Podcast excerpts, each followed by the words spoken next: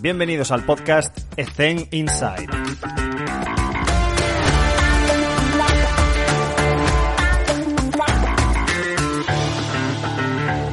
Pues muchísimas gracias, Espe, por estar con nosotros y pasar estos 30 minutos en el podcast. Llevo tiempo esperando esta entrevista. Espe, ¿cómo te encuentras?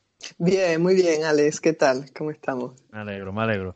Pues me gustaría empezar siempre con la misma pregunta, que es, pues, eh, el podcast está para conocer otras realidades de compañeros de profesión. Pues, ¿cómo sería una semana típica en tu desempeño como preparadora física? Eh, bueno, pues eh, yo estoy ahora mismo trabajando para eh, equipos más amateur en categorías de formación.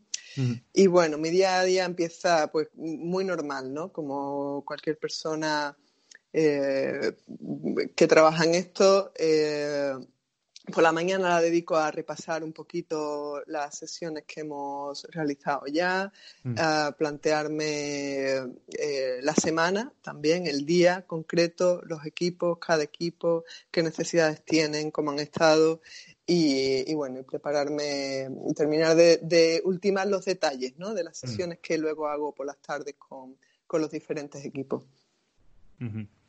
Y en cuanto a, vamos a ver, ponte en la tesitura de que estamos, eh, que nos están escuchando preparadores físicos que se están metiendo, iniciándose en la preparación física de cantera. Eh, diferentes realidades, ¿no? Clubes que están un poco más profesionalizados que otros, eh, no hay mucho recurso humano, no hay equipo dis- interdisciplinar o multidisciplinar, no hay suficientes métodos de material de entrenamiento, tecnología para cuantificar. Estamos en una, en una situación precaria, ¿no? La mayoría de nosotros. Entonces, ¿cuáles serían los consejos que le darías a ese preparador físico de cantera que está empezando y que no sabe muy bien por dónde empezar?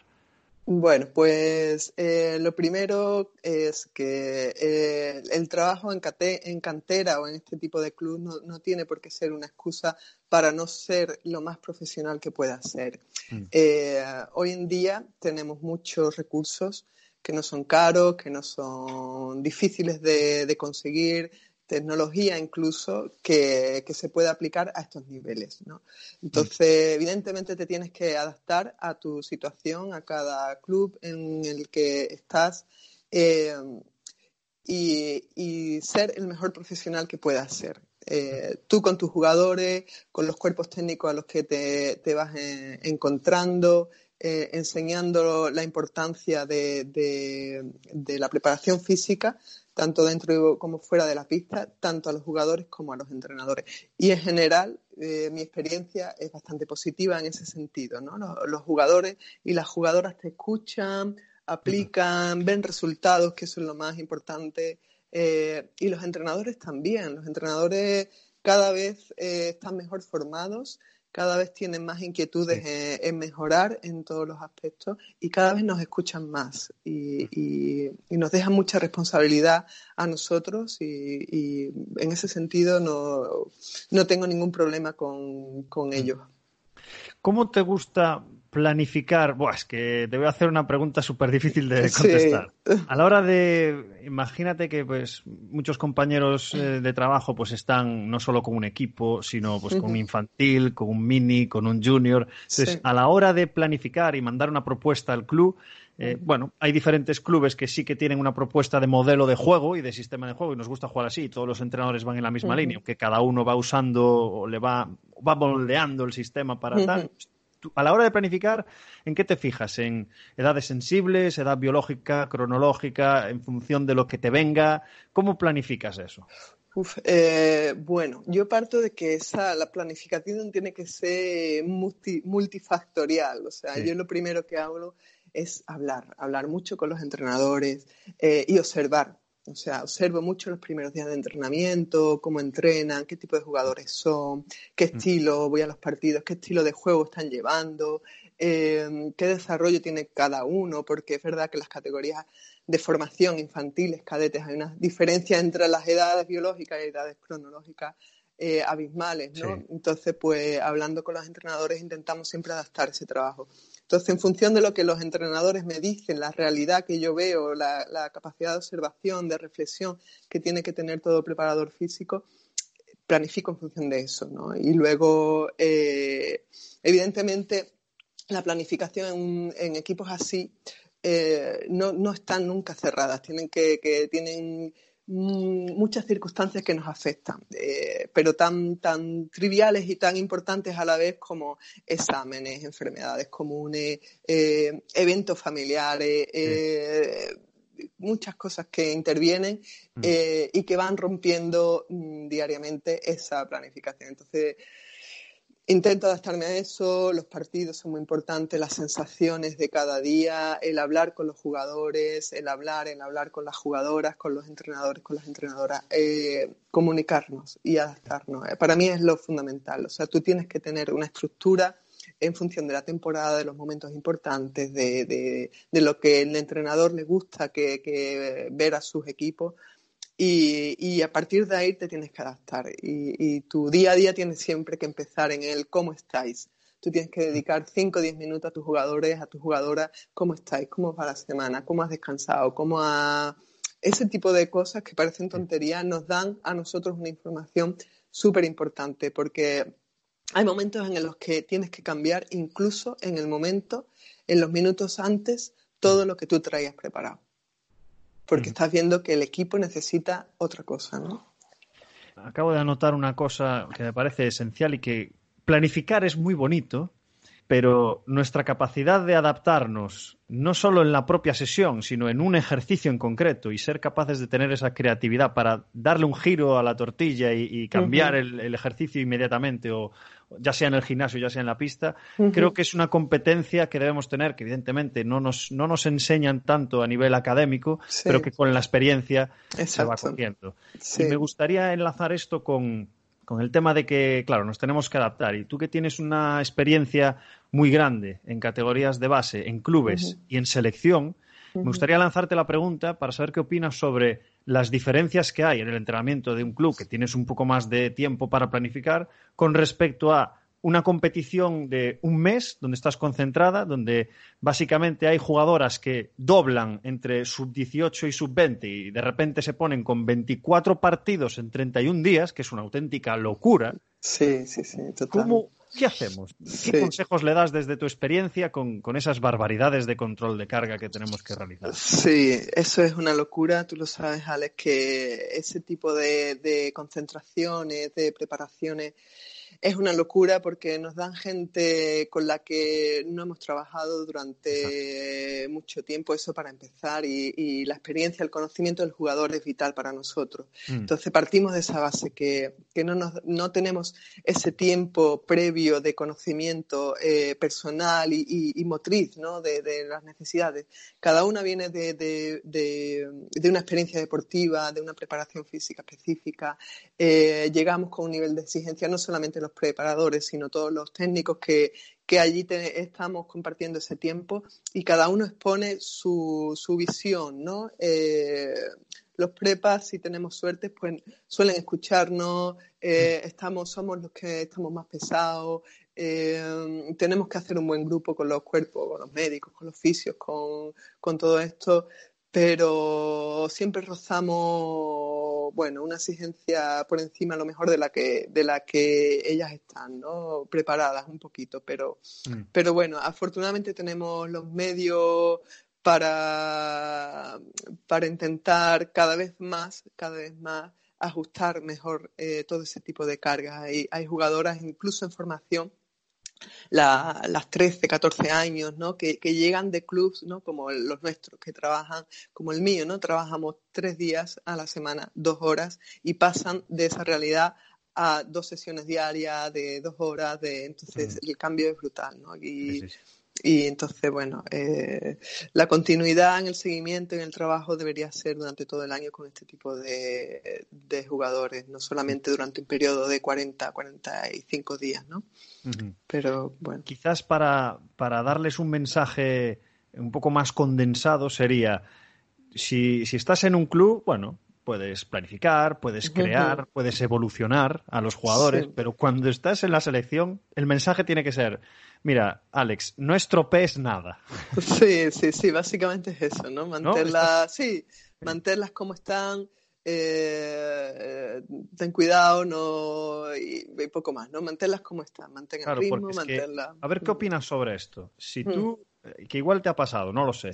A mí sí que me ha pasado. De, de permitir cosas en calentamientos que la ciencia nos dice que no tienen ningún sentido, que pero que no se las voy a cambiar, porque eso requiere una adaptación que no hay tiempo. Entonces yo lo que voy a hacer es que, primero, no produzca adaptaciones nuevas, esos cambios de, por ejemplo, esos estiramientos estáticos de tensión pasiva, yo los cambiaría.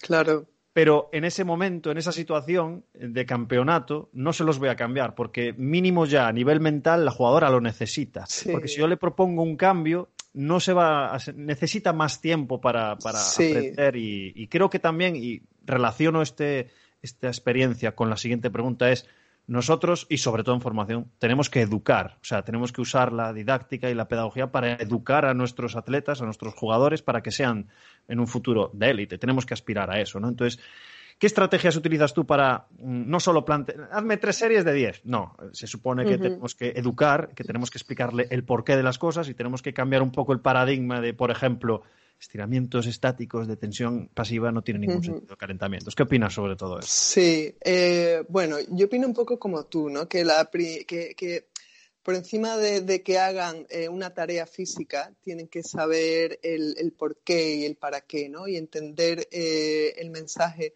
El mensaje de, de, esa tarea, ¿no? En concreto. Entonces yo siempre, como te he dicho al principio, dialogo mucho con ellos, les explico eh, el por qué estamos haciendo ese ejercicio, el para qué le estamos haciendo ese ejercicio y le, y le explico también eh, la evolución ¿no? de nuestra ciencia, que, que, mm. además es así, ¿no? Antes, como tú dices, pues los estiramientos estáticos, los de estos, las dinámicas cambian y, y igual que nosotros tenemos que ser eh, dudar siempre de todo, de todo, porque van saliendo nuevas investigaciones, van saliendo eh, y adaptar esas nuevas, eh, esas nuevas tendencias o esas nuevas avances ¿no? al contexto en el que estamos, ellos también tienen que, crear esa mente crítica y yo les creo esa mente crítica ¿no? y, le, y, le, y, ellos ven esa transferencia de lo que estamos haciendo. Yo no les mando los ejercicios sin, porque sí, les mando los ejercicios, les digo esto nos va a ayudar a esto, a esto y esto, a esto y esto y esto. En fin,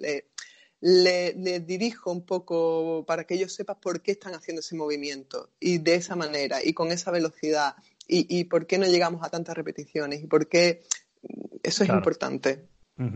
Estoy totalmente de acuerdo. Y luego, eh, a nivel personal y también desde nuestra empresa, creemos que la fuerza es la capacidad más importante que hay desde donde se expresan las demás.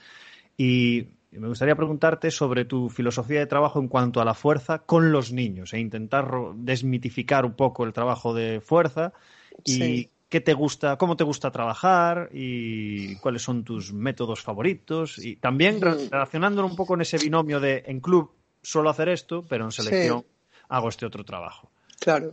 Eh, a ver, eh, es verdad que hay un, mito muy grande en ese sentido, ¿no? El entrenamiento de fuerza en niños es un lastre que, poco a poco tenemos que quitar y tenemos que quitar con ciencia y con experiencia, ¿no? Y con gente cualificada eh, en esa posición. ¿no? no cualquiera puede hacer entrenamiento de fuerza con niños.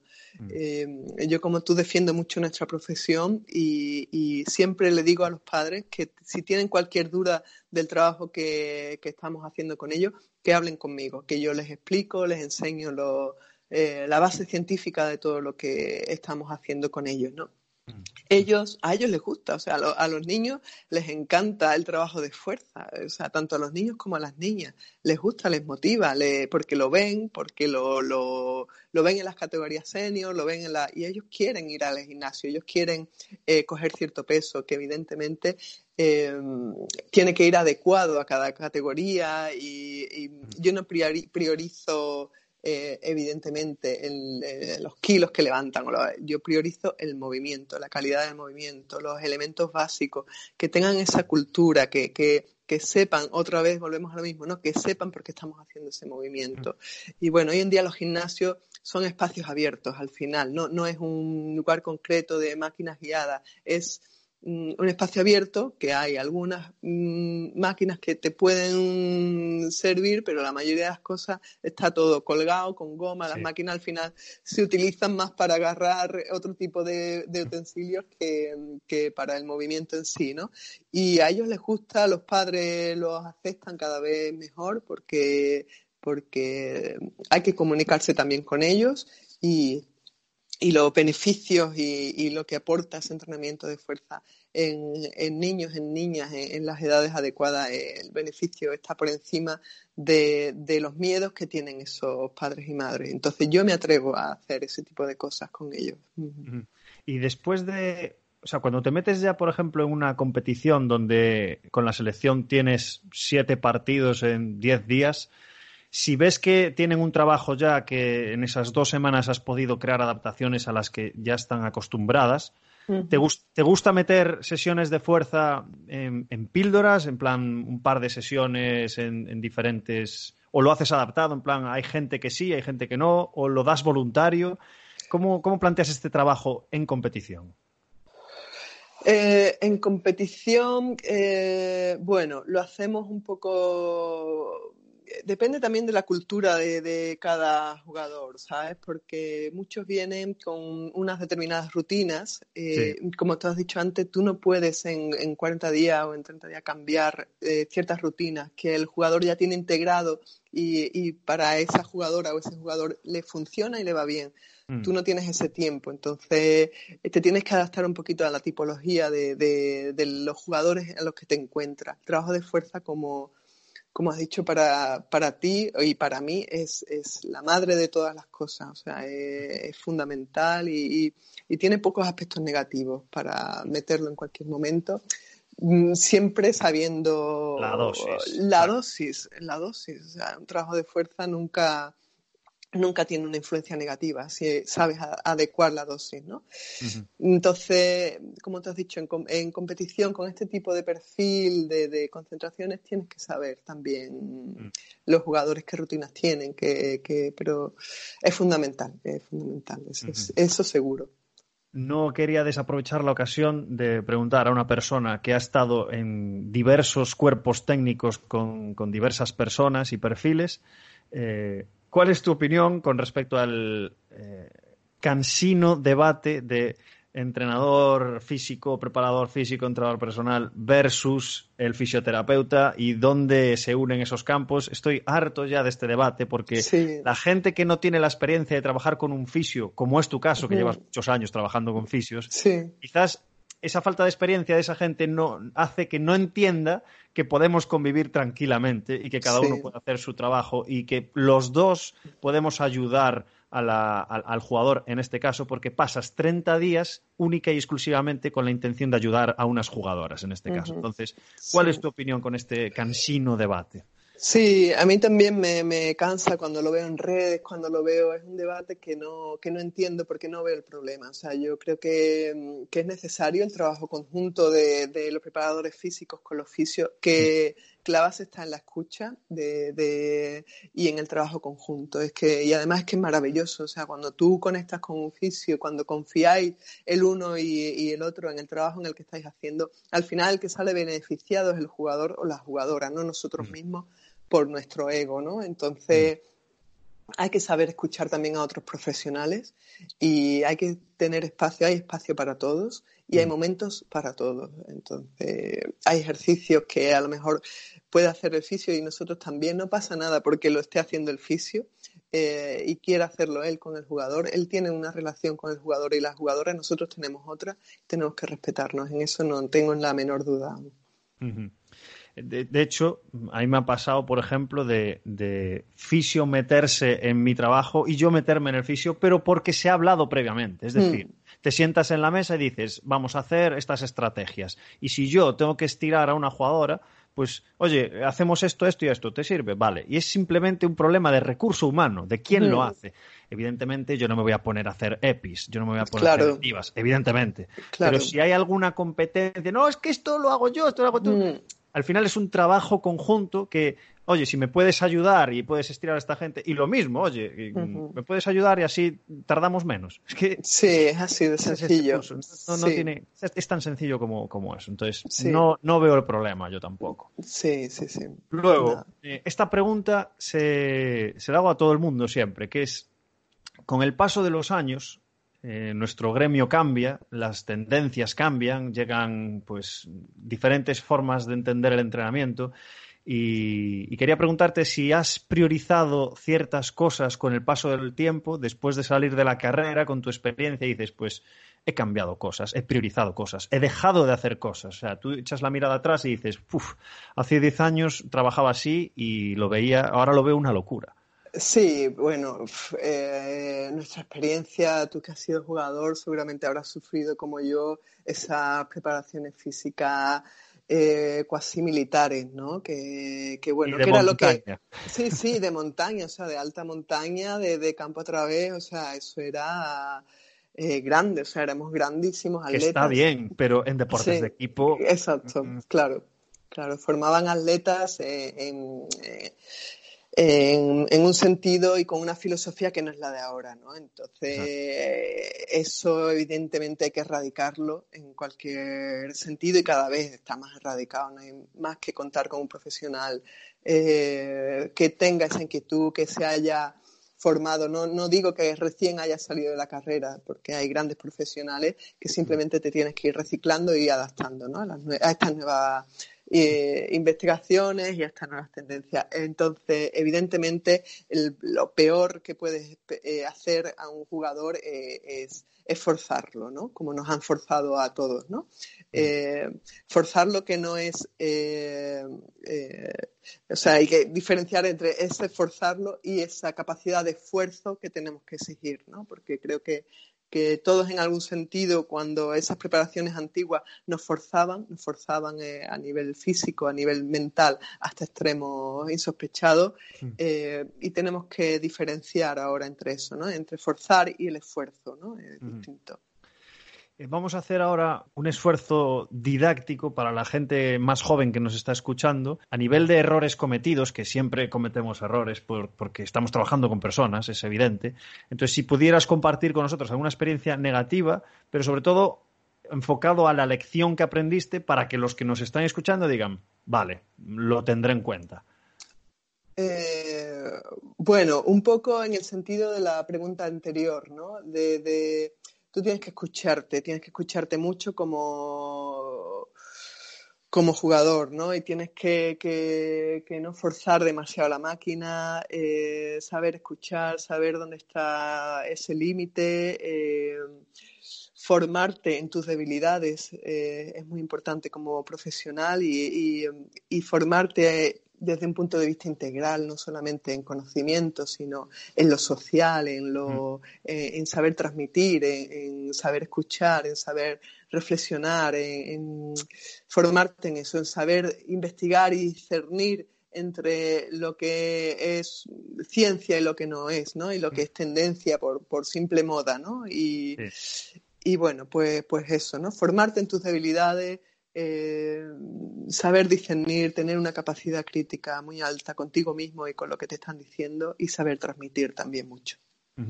Con este mensaje que acabas de transmitir me viene a, me viene a la cabeza una cosa que me pasó eh, con una jugadora que me parecía una jugadora profesional de élite que no se veía los partidos que jugaba. Y a mí esto, como, como jugador y como preparador físico, me parece increíble que, que una jugadora profesional no se ve a los partidos, porque tú puedes pensar que eres de cierta manera, pero el vídeo no engaña a nadie. Entonces tú tienes que verte. Y relacionándolo con esto, me pongo en la tesitura del preparador físico. Tú te piensas que escuchas bien, tú te piensas que comunicas bien y transmites bien, ponte un micro. Ponte un micro durante tus sesiones de entrenamiento y escúchate, porque yo lo he hecho y fliparías. Fliparías con la cantidad de coletillas, con la, con la incompetencia a la hora de transmitir el mensaje que tienes en la cabeza. Creo que, es una cosa que deberíamos hacer todos porque a, mí me ha cambiado un montón escucharme. Escucharme y lo que estoy diciendo durante las sesiones de entrenamiento y, la cantidad de tacos que digo que me parece una barbaridad. son pequeñas cosas que, oye, merece la pena. Yo os recomiendo que, os grabéis, que os pongáis un vídeo y grabéis, porque alucinaríais. Totalmente de acuerdo, vamos. Y además yo estoy eh, a, prueba diariamente con dos enanos que tengo.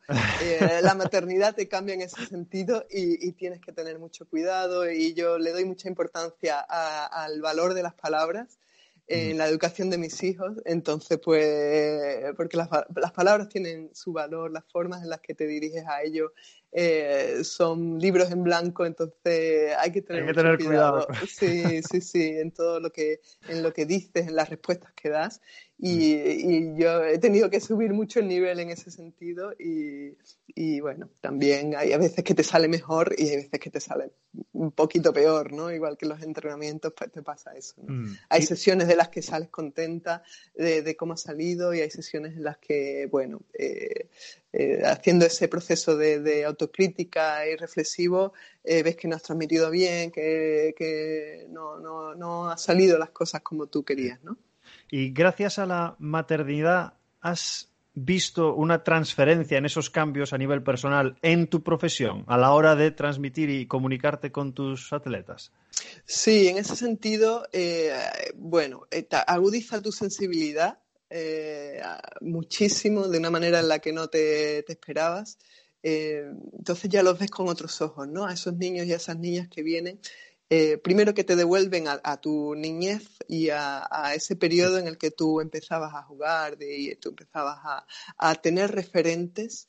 Tenemos esa responsabilidad como formadores porque tanto para lo bueno como para lo malo todos hemos tenido experiencias buenas y experiencias malas con formadores a lo largo de nuestra vida en categorías de, pequeñas como en senior, ¿no? Entonces yo, yo ahora estoy en ese otro eh, papel, ¿no? que es el papel de, referente y, de transformar sus realidades. ¿no? Y, bueno, evidentemente, pues ahora que soy que soy madre lo tengo ahí más sensible, eh, con más paciencia y, como te digo, escucho más. Eh, en ese sentido los escucho más. Qué bueno. Y relacionado con lo que acabas de decir de referentes, me gustaría preguntar por personas o situaciones que te hayan influenciado, que te hayan moldeado? ¿Cuáles han sido tus referentes o tus mentores? ¿Quién te ha impactado más? ¿Sabes? Esas influencias en, ti, ¿quiénes, ¿quiénes, han sido o qué ha sido? Eh, bueno, pues a nivel deportivo, eh, positivamente, entrenadores que, que, bueno, que han sido un reflejo de, su pasión por el baloncesto en el buen sentido y de mm. su respeto hacia las jugadoras y de su y de su poco egoísmo ¿no? y poco ego hacia él mm. mismo y trabajar en pro de, del equipo y eso no es fácil eh, sobre todo a medida que va subiendo en, en, en la élite cada vez los equipos son más profesionales y eso hace que bueno que que se establezca otro tipo de relación ¿no? entre todos en general, porque al final es una profesión, no, no es... Eh, no es un equipo en el que te lo pasas bien, no es un equipo. Entonces hay entrenadores que sí me han transmitido esa, esa generosidad por su parte, esas horas hacia el equipo y no hacia él mismo. Y, y siempre serán un referente para mí, ¿no? En ese sentido. Perfecto. Bien. Y me gustaría preguntarte si nos recomendarías algún tipo de lectura, ya sea de entrenamiento o de cualquier otra índole, sobre todo para incentivar a las nuevas generaciones a que lean. Sí, sí, sí. Pues a mí la lectura me apasiona, me apasiona desde pequeña y me sigue apasionando, ¿no? De todo tipo. O sea, eh, a nivel formativo es que hay tantas fuentes de, los que, de las que te puede formar eh, los libros al final siempre tienen cierta estanquidad, ¿no? Pero es bueno leerlos. Los libros nuestros, de nuestra disciplina, eh, tienes que leerlo. Tú tienes que saber de todo para saber qué estás descartando y qué estás aprovechando, ¿no? Eh, referentes, pues los de Seirulo, ¿no? El entrenamiento de los deportes de equipo, eso es un gran libro, está hecho por, por grandes profesionales y te da muy buenas ideas, ¿no? Para encauzarte. Eh, a otros niveles, como te he dicho, no solamente tenemos que formarnos en nuestra eh, disciplina, ¿no? A nivel personal te tienes que formar también. Hay libros eh, por ejemplo, que me encantó El Guerrero Pacífico, ¿no? De Dan Millman. Este es fantástico. Es, eh, es un libro que profundiza en uno mismo, que, que ayuda en la paciencia, que ayuda este tipo de lecturas y luego, evidentemente, cualquier novela, no sé, de, reverte, de, cualquiera es bastante buena, sí. Em, porque quizás hay preparadores físicos como yo en su momento, que piensan que leer una novela es como, entre comillas, perder el tiempo porque no estás leyendo ni formándote en tu disciplina, pero es mentira. Te va cambiando poco a poco la forma de pensar, la forma de comunicarte, el vocabulario, todas esas cosas te cambian. Y yo incito a la lectura porque soy amateur en ese sentido, estoy empezando llevo un añito y poco y creo que llevo veintipico libros leídos. sí, es que engancha, engancha. Cierto que tengo más tiempo ahora que antes, eso es, bien. en los viajes, en los buses. Es que te puedes leer libros hasta escuchándolos, porque hay audiolibros. Sí, sí, eh, no hay excusas, así que Genial, genial, consejo. Última pregunta, Espe. ¿Qué consejo le darías a tu yo de 20 años? Uf, eh, bueno, pues Uh, al yo de 20 años, pues que, que, tuviera paciencia, que escuchara a los profesionales, que, que se cuidara, ¿no? Porque ahora mismo los niños, las niñas de 20 años, de 18, 17, no saben la importancia que hay de ese cuidado integral, ¿no? De, de todo lo que haces. Si quieres ser, si eres deportista, tienes que ser un deportista de principio a fin, ¿no? Y tener esa coherencia en tu vida diaria, ¿no? En ese sentido. Y bueno, eh, los 20 años es una etapa complicada, de muchos cambios, de, muchas ambiciones y, hay que tener mucha paciencia, hay que saber escuchar y hay que saber pues, pues cuidarse ¿no? en ese sentido porque eh, si bien es verdad que, como dice, eh, hay, una, hay una cita que me gusta mucho que es el azar solo favorece a los espíritus preparados, ¿no? tú tienes que estar preparado tú tienes que estar preparado, porque si bien es verdad que no mm, siempre que trabajas y trabajas consigues lo que quieres, ¿no? Porque eso es otro mensaje que muchas veces nos dan y no es verdad. O sea, hay gente que, que trabaja mucho, que se merece muchas cosas buenas y no la tiene, ¿no? Y no la consigue, porque el azar, eh, bueno, hay, hay un punto de azar, pero tú tienes que estar preparado para si llega ese momento tener la formación, tener la capacidad de estar preparado para que te llegue ese momento, ¿no? Entonces, eso es lo que le diría. Mm, totalmente de acuerdo y, acabamos con este fantástico consejo. Espe, ha sido un placer pasar este Igualmente, Alex. contigo y, te deseamos lo mejor en lo profesional, pero sobre todo en lo personal y, Con, tus, y con tus niños todavía más, que seguro que estás bajando la paciencia. A tope. Muy bien. Sí, sí, muchas gracias. Un saludo y un abrazo. Un abrazo, Alex. Un abrazo, chao.